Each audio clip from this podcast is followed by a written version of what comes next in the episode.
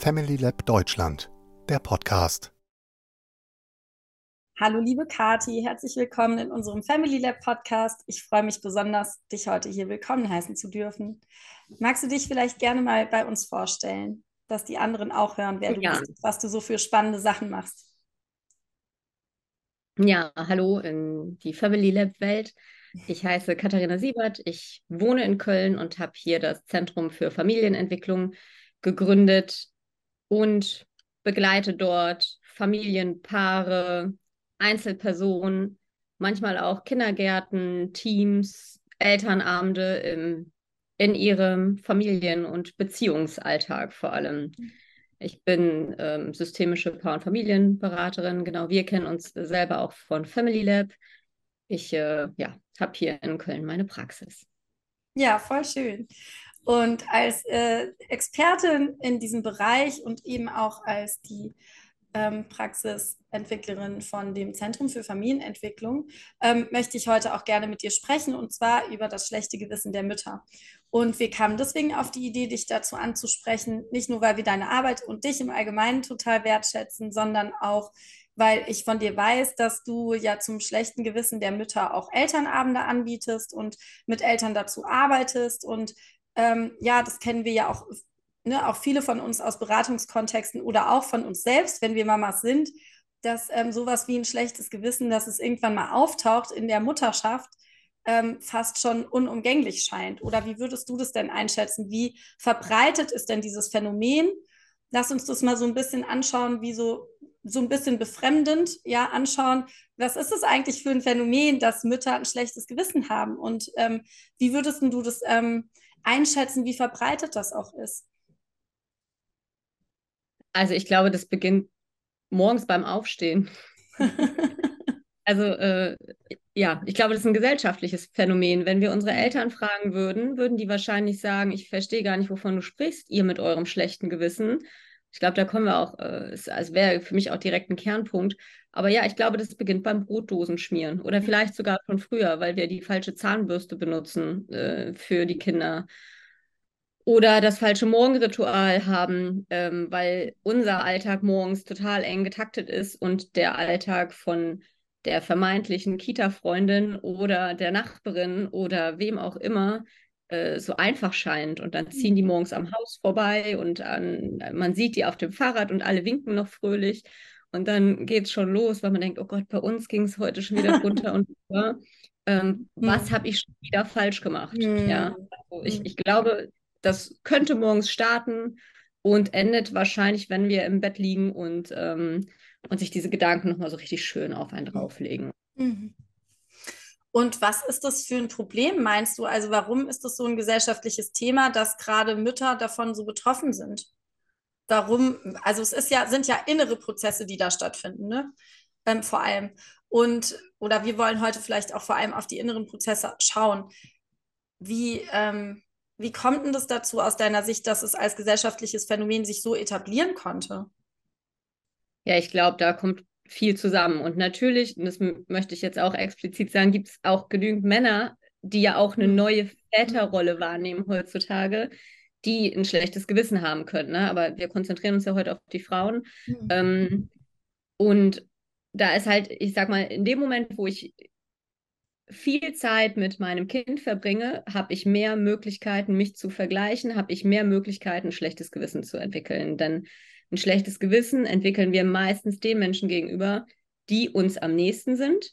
Also ich habe selten dem Nachbarn von drei Straßen weiter gegenüber ein schlechtes Gewissen, weil ich die Butter noch nicht zurückgebracht habe. Eher meinen Kindern gegenüber, weil ich mich anders verhalten habe, als ich es mir gewünscht hätte. Mhm.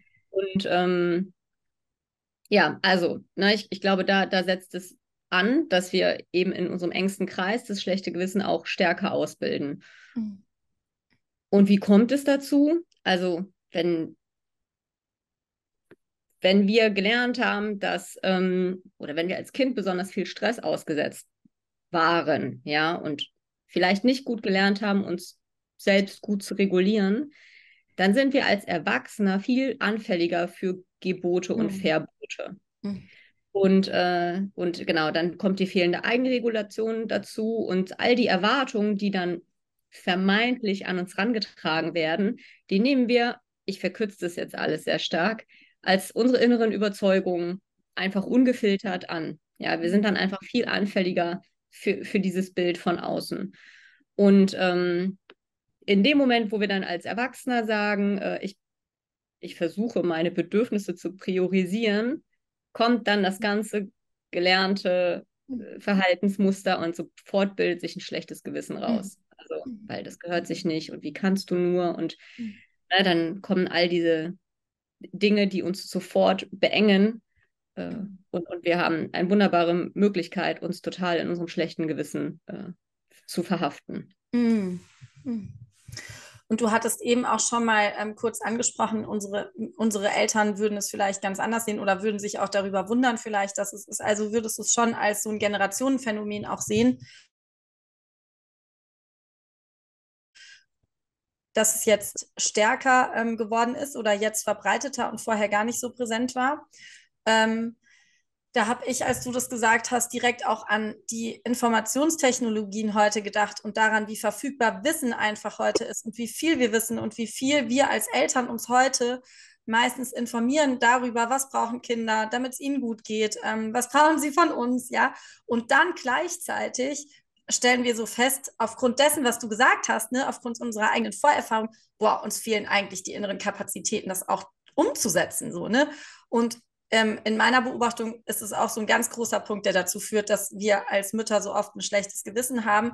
Wir informieren uns, weil wir wollen es besonders gut machen, dann sehen wir, was es braucht und dann merken wir, boah, das kann ich ja noch gar nicht so, ne? Da, da bin ich ja gar nicht so weit, ne? Mich so zu regulieren zum Beispiel, ne? Mich so regulieren zu können.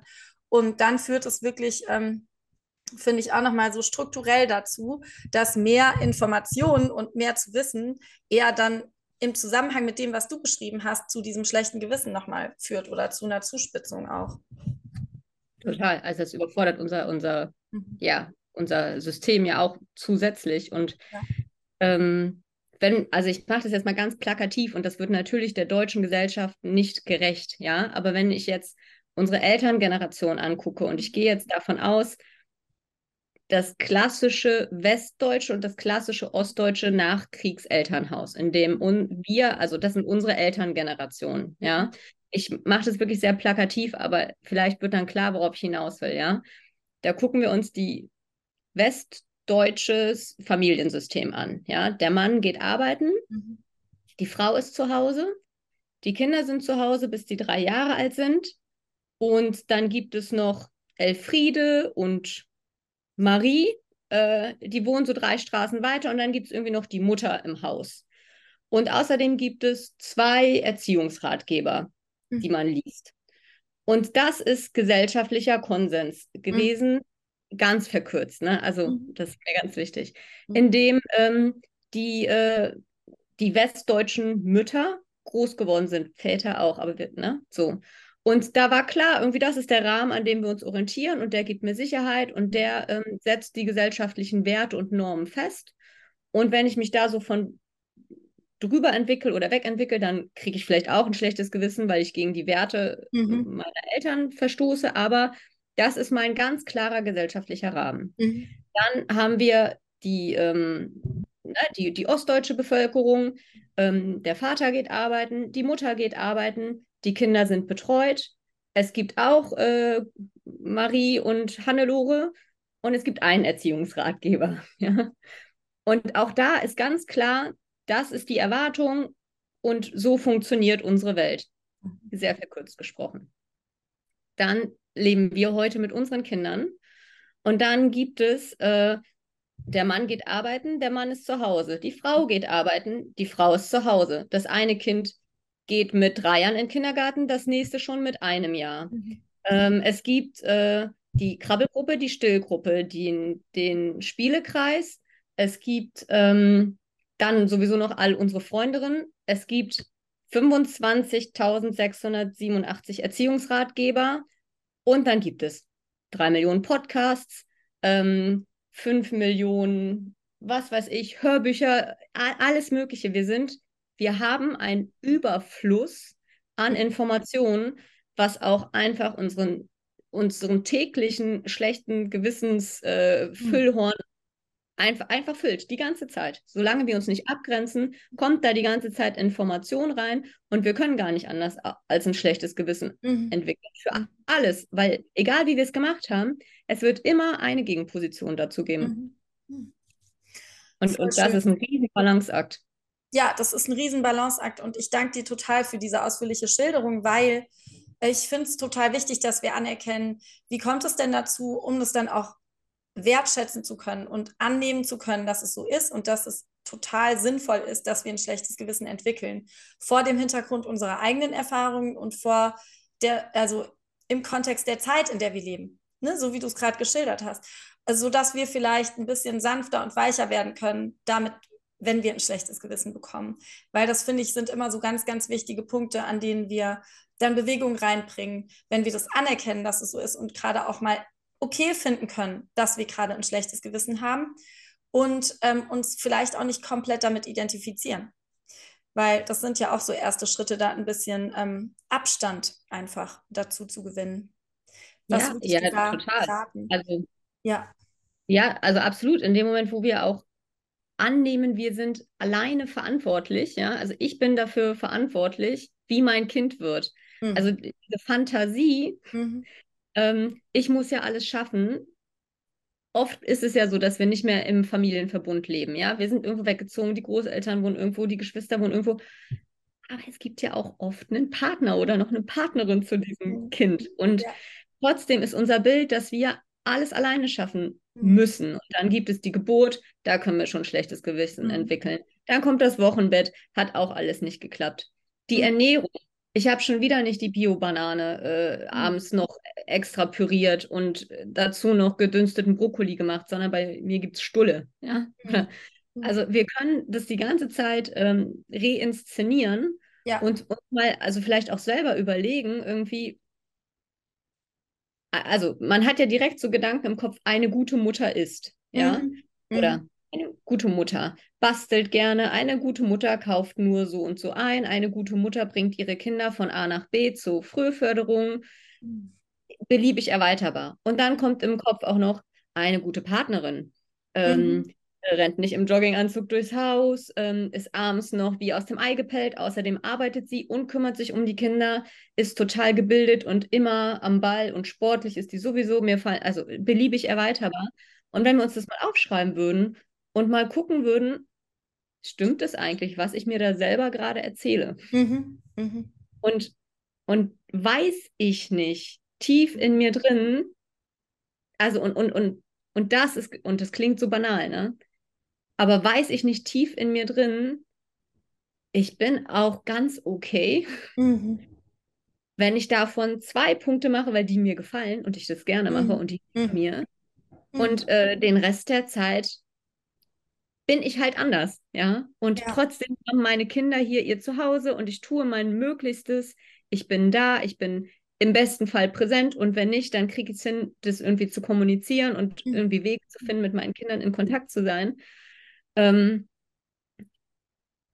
und mhm. zu, zu glauben, ja, oh, jetzt baue ich Stress ab und jetzt gehe ich einmal in der Woche in die Badewanne, ja, das ist ja also nicht der Weg, mhm. was ich meine, weil auch äh, gute Vorsätze können total Stress in uns auslösen. Ja. Sondern erstmal in Frage zu stellen, was, was erzähle ich mir eigentlich den ganzen Tag? Also womit mhm. hypnotisiere ich auch mein System?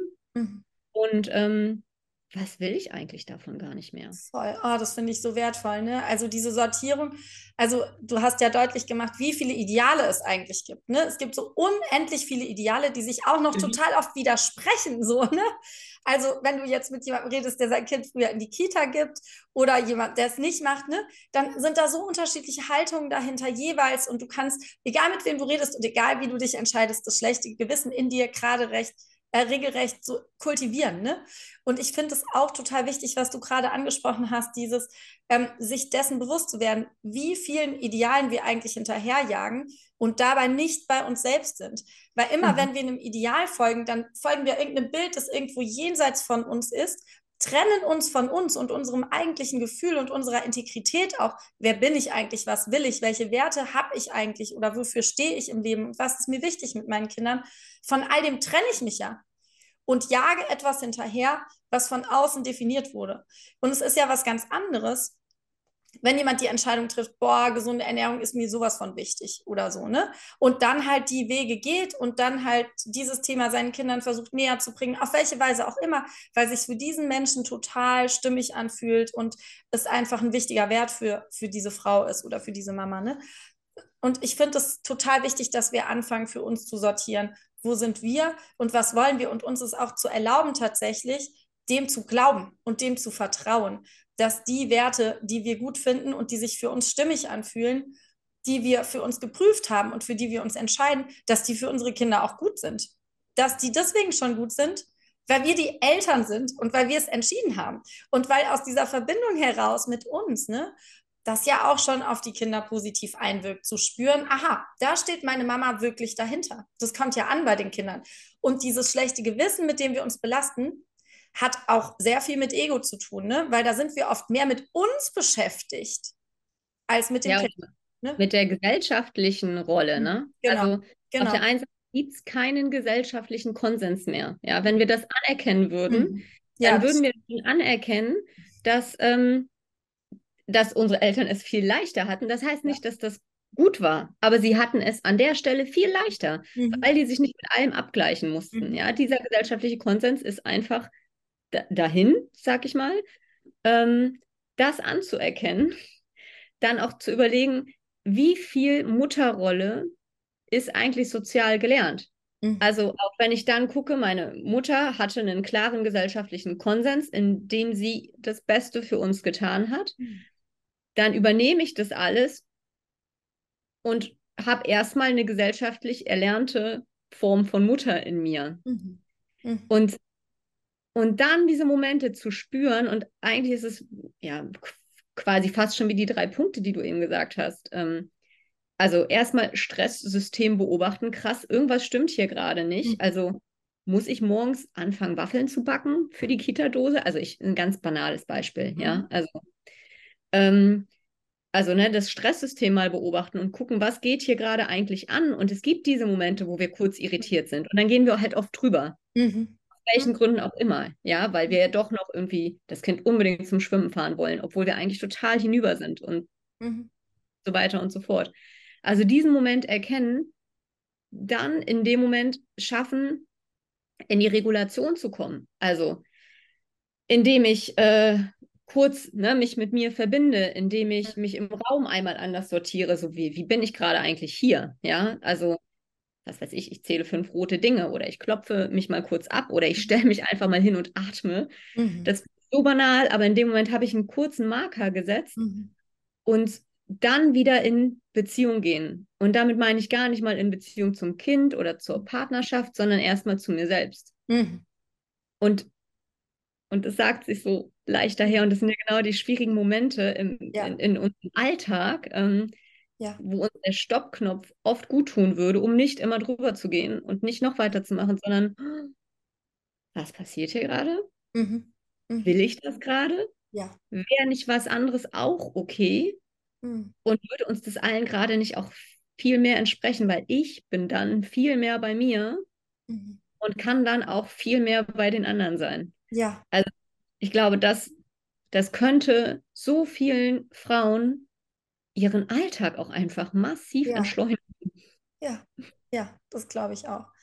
Entschleunigen und auch alles mit einem leichteren, ähm, leichteren Gefühl so ein bisschen versehen. Ne? Also dieses, ich kenne es auch einfach so, so gut von mir selbst. Also diese große Anspannung, die damit verbunden ist, wenn man ein schlechtes Gewissen hat. Ne? Dieses, dieses Selbstdestruktive, diese Art und diese inneren Monologe, die einfach negativ sind. Ne? Dieses negativ mit sich selbst sprechen. Hättest du doch besser machen können oder ne, du hättest doch besser für die Kinder da sein können oder hier hast du nicht gut für sie gesorgt oder was auch immer, welchen Film da wer am Laufen hat. Wir haben diese Filme ja und ähm, gleichzeitig ähm, auch wenn es so herausfordernd ist, ne, jetzt einfach so viel zur Auswahl zu haben, mit so vielen Idealen konfrontiert zu sein, finde ich, kann, kann es auch lustig sein, wenn man ein bisschen anfängt zu erkennen, was passiert da eigentlich, was du gerade gesagt hast. Ne? So, wow, okay, was mache ich da eigentlich gerade mit mir selbst? Ne? Wenn man ein bisschen es schafft, so eine Pause reinzubringen, wie du gesagt hast, Und dann auch so eine Distanz zu den eigenen Gedanken und zu diesen inneren Monologen einzunehmen und zu merken, wow, krass, wie rede ich da eigentlich mit mir? Das ist ja echt hart. Das ist ja wirklich harter Tobak, wie ich da gerade mit mir spreche und welche Erwartungen ich da an mich habe, die ich gar nicht mehr so explizit mache, sondern die so einfach die ganze Zeit mitlaufen, die die ganze Zeit irgendwie in mir wirken. Und das finde ich total wertvoll, da auch hinzuschauen und auch zu schauen, irgendwie leben wir auch in einer guten Zeit, wenn man es mal vom anderen Punkt aus betrachtet, okay. weil es ist sehr viel möglich. Ne? Also das Coole ist ja, also wenn der gesellschaftliche Konsens so klar ist, dann fällst du ja auch krass aus dem Rahmen, wenn du es anders machst. Heute ist mhm. es so, ich glaube, wenn du es anders machst als viele andere, dann gucken die anderen dich an und keine Ahnung, irgendwie wissen die, naja, es gibt halt auch noch andere Bezugspunkte und vor irgendeinem, vor irgendeiner ähm, einem Hintergrund hat auch das Sinn, was sie da jetzt tut. Ne? Vielleicht kenne ich es mhm. nicht, aber ne, es gibt Bezugspunkte. Wir wissen fast alle, dass es so viele Diskurse gibt, an die man anschließen kann, die unser Verhalten als Eltern dann irgendwie auch als sinnhaft verstehen lassen. Und ich glaube, das ist auch voll der Schatz, sich da abzu, also zu sagen, ich mache mich auf den Weg und lerne mich besser abzugrenzen mhm. davon, wie andere es machen und lerne selber integrer mit mir zu werden und mir selbst zu vertrauen und mir zu glauben und da meine Werte zu entwickeln und mit denen zu gehen, ist ja auch einfach voll die mega Chance. Und dann da damit zu gehen und damit zu sein. Und ähm, da habe ich die Erfahrung gemacht, je stabiler wir dann damit uns verbunden sind, desto weniger macht es uns dann auch wirklich aus, wie andere auf uns reagieren. Ne? Und da, da liegen auch viele Chancen drin. Also das ist heute, da ist heute auch viel möglich. Ich finde das wichtig, die ja. Seite auch dass wir die auch beleuchten und sehen, wow, ist auch, auch eine coole Zeit. Ne? Wir, dürfen, wir dürfen auch viel probieren. Ne? Äh, und, und, ja, genau, wir, wir, dürfen auch viel und wir dürfen viele Facetten und Rollen ausleben. Ja. Und diese Mutterrolle ja. ist nicht, oder ich bin nicht nur gut, wenn ich zu Hause bin und mich um die Kinder kümmere und ich bin nicht ja. nur gut, wenn ich arbeiten gehe und irgendwie möglichst selbstständig bin, ja, sondern kurz so zu überlegen, also genau, wer erzählt mir das? Ja. Ist es wahr? Ja geht nicht auch, und das finde ich auch ne, diese Dimension, in denen wir denken, das hat ja oft so was Totalitäres, ja. Mhm. Ich bin super schlecht. Ich bin nur dann gut, wenn. Mhm. Und auch diese Dimension zeitlich zu begrenzen und zu sagen, aktuell mhm. brauche ich gerade das, ja. Mhm. Und in zwei Monaten mhm. könnte ich es anders entscheiden. Ja. Mhm. Und dann dann ist vielleicht auch dieses schlechte Gewissen, dass ich gerade aktuell irgendetwas nicht erbringe, was ich vielleicht irgendwie wollen würde, vielleicht aber auch nicht. Ich habe jetzt Zeit, drüber nachzudenken. Ja. Ähm, das nimmt dem so diese, diese Endgültigkeit und diese mhm. Größe und diesen, diesen Druck auch, der, der davon ausgehen kann. Ja, ja, ja, dieser Druck, der auch davon ausgehen kann, dass wir meinen, wir müssen uns auf eine bestimmte Rolle festlegen oder ne, dann ist es so. Also wir, mhm. wir, genau, die Zeit ist, wir leben eigentlich in einer Zeit, in der wir uns auch viel mehr Fluidität und Flexibilität erlauben können. Ne? Also wir können entscheiden, dass wir berufstätig sind und dann merken, wow, wird mir doch zu viel und ich ändere das oder ich reduziere Arbeitsstunden oder ne, ich richte mich jetzt anders aus für die nächsten Monate. Es ist ja möglich. Also in Total. je nach Kontext möglich, ne? Aber es ist meistens viel mehr möglich, als wir glauben. Und das finde ich auch ja. Genau, also es gibt immer mehr als eine Möglichkeit. Ja, äh, ja. Auf jeden Fall. Ja, und das gibt direkt ein bisschen mehr Raum und ja, ein bisschen ja. mehr Freiheit. Äh, es ja. macht es nicht ganz so eng. Mhm. Ja. Ja, und ähm, jetzt würde ich voll gerne nochmal, hast du vorhin schon mal kurz angesprochen, ähm, zu den Vätern kommen. Haben Väter denn auch ein schlechtes Gewissen? Und inwiefern würdest du sagen, wenn ja, wie unterscheidet sich das denn von dem der Mütter? Hast du dazu eine Idee. Ja, es kommt auch Väter zu den Elternabenden, das ewig schlechte Gewissen der Mütter. Ja, schön. ähm, weil, also, ne, ich, ich, ich mache jetzt keine, keine Väterfokus in dem Sinne, weil ich glaube, das sollte ein Mann machen. Ähm, aber natürlich haben, sind die auch mit veränderten Rollenbildern mhm. konfrontiert. Mhm. Und die sind ja oft noch viel weniger gelernt. Mhm. Also auch da, ja, also der westdeutsche Mann hatte seine Rolle, und der ostdeutsche Mann, der hatte, ist dann auch arbeiten gegangen, aber ich glaube, der war deutlich mehr eingebunden in, mhm. in den Familienalltag, ähm, weil eben beide weg waren und da waren so. Mhm. Ähm, und auf einmal ist halt auch für die Männer alles möglich. Ja, ich ja. könnte eigentlich auch Elternzeit nehmen. Und dann gibt es aber ähm, in der Firma noch super viel altes Mindset, ja, und was macht es dann dann mit mir beruflich und mhm. äh, bin ich überhaupt ein attraktiver Mann, wenn ich, ähm, also für meine Partnerin, für meinen Partner, wenn ich, äh, ja, jetzt auch einfach mal ein Jahr lang, äh, und ich mhm. reduziere das jetzt wieder aufs ganz Banale, ähm, äh, Wickel äh, das Kind durch die Gegend trage. Also reduziere ich mich dann selbst auf dieses klassische, äh, hm. ich bin jetzt Hausmann oder Hausfrau oder nehme ich diese Rolle an und fülle die, weil ich glaube, dass das ja. für mich, die Beziehung zu meinem Kind, das Beste ist, was ich gerade tun kann. Hm. Äh, und äh, diese neue Rolle auszufüllen und auch Männer zu haben, die da mitziehen. Ich glaube, das ist auch ein, ein, Thema für diese Männergeneration. Also da sind wir ja schon super viele Schritte gegangen. Hm. Also das muss man ja mal sagen. Und das ist wirklich, also ich ist halt auch eine Einbahnstraße, hoffe ich, ja. Mhm. Dass es da keine Rückentwicklung gibt. Und die Männer sich auch nehmen, was sie brauchen und was sie möchten. Und, äh, und da kann ich sie nur drin bestärken. Also mhm. im Sinne der, ja, des gleichwürdigen Familienlebens, ähm, da auch einen ganz aktiven Part zu nehmen. Und gleichzeitig gibt es dann aber auch die Männer, die sagen, ja, aber meine Frau lässt mich ja gar nicht. Ja. ja? Mhm. Also, ne, ähm, ja, aber ich, äh, ja, ich weiß ja schon, wie es besser geht. So, ja. und geht natürlich schneller, wenn ich es mache. Und ne, also ich glaube, das ähm, destabilisiert auch Beziehungen möglicherweise. Ne? Also, mhm. ähm, weil da einfach Ungelerntes auf Ungelerntes aufeinander trifft und sich halt einfach zwei Menschen überlegen müssen, ähm, wie wollen wir sein? Wie wollen wir leben? Mit welchen Werten wollen wir unsere Partnerschaft führen? Hm. Wie will ich in mein, durch mein Leben gehen und wie will ich dann auch mit meinen Kindern und meinem Umfeld agieren? Also das hat ja super viele Dimensionen. Ja, genau. Ja, voll schön.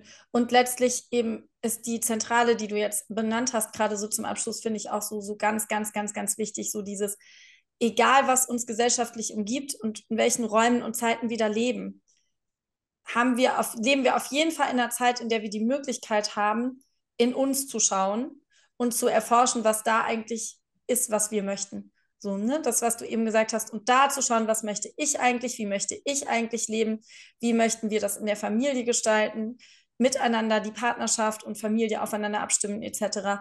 Und da haben wir ja einfach wirklich große Spielräume und da entsteht dann auch wirklich sowas wie Selbstwirksamkeit, finde ich dann so eine freie Entscheidung und zu, so eine Wahlfreiheit auch dann zu, zu nutzen.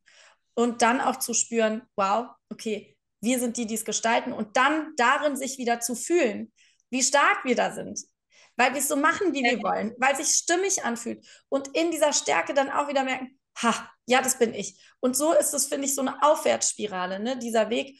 Und ähm, der führt aus meiner Sicht nur zu Gutem, auch für die Kinder, weil die Kinder einfach merken, sie haben authentische Eltern, die sich selbst erlauben, so zu leben und so zu sein, wie sie es wirklich auch innerlich fühlen. So, ne? Und das finde ich einen total schönen Weg.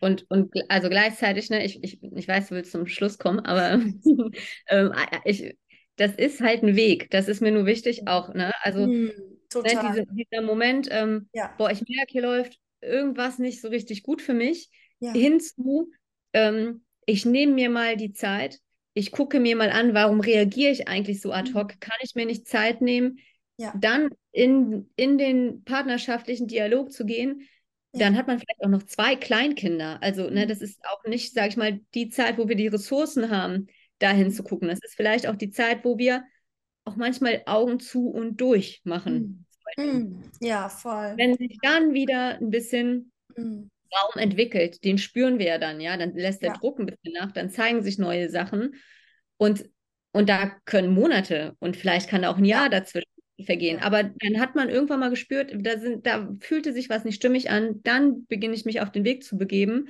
Ja. Und dann ist es halt so eine Reise. So, das ja. ist mir, also, weil jetzt reden wir darüber und dann klingt es, oh wow, ne? Man kann, hat ja die Wahlfreiheit.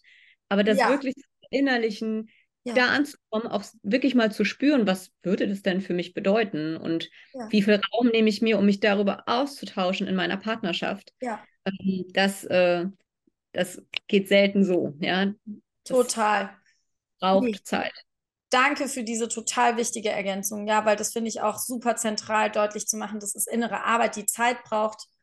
Und ich würde auch eher sagen, Jahre als Monate. Also das auch gerne normalisieren, dass es Jahre dauert und dass es in kleinen Schritten erfolgt und immer ein bisschen mehr zu fühlen, ach, was war das eigentlich da gerade in mir, ne? Und es nicht mehr einfach so zu akzeptieren als Normalität, innere Normalität, ne? Ähm, finde ich so zentral. Und vielen, vielen Dank für die Ergänzung, weil es ist auf keinen Fall einfach so von jetzt auf gleich erledigt. Es ist nicht, es sind viele kleine Schritte und das, das darf auch genau so sein. Und es ist mhm. auch genau so schön, die so zu gehen und zu erleben und darin sich wieder als selbstwirksam zu erfahren auch. Ne? Ja, ich glaube, das, das ist fast magisch, ja, wenn ja, man, genau, man ja. geht. Ja. Das, ja, das würde ich auch so sagen. Voll schön. Okay, würdest du gern noch was ergänzen zum Abschluss oder ist das so für dich ähm, gerade rund? Nee, ich würde, ich, nee, ich würde einfach gerne ermutigen, jeden und jede, die das äh, hört und vielleicht sieht, ähm, diese Momente sehr ernst zu nehmen, in denen sich so was Kleines in einem rührt und dem mal kurz nachzuspüren. Und ich glaube, dann, dann zu fühlen, jetzt bin ich eigentlich gerade wirklich in Kontakt mit mir mhm. und, und den Moment ganz bewusst mal zu überlegen, was will mir das eigentlich sagen, ja? ja. Und dann muss man auch in dem Moment auch gar nichts machen, sondern es einfach erstmal anerkennen und äh, ja, so beobachten und sagen, das nehme ich jetzt mit und ja. gucke, was, was mir das für den, mein Leben bringt. Ja, voll schön. Okay. Ganz herzlichen Dank.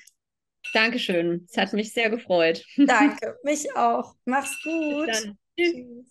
Schaue auch gerne auf familylab.de vorbei. Wir freuen uns auf deinen Besuch.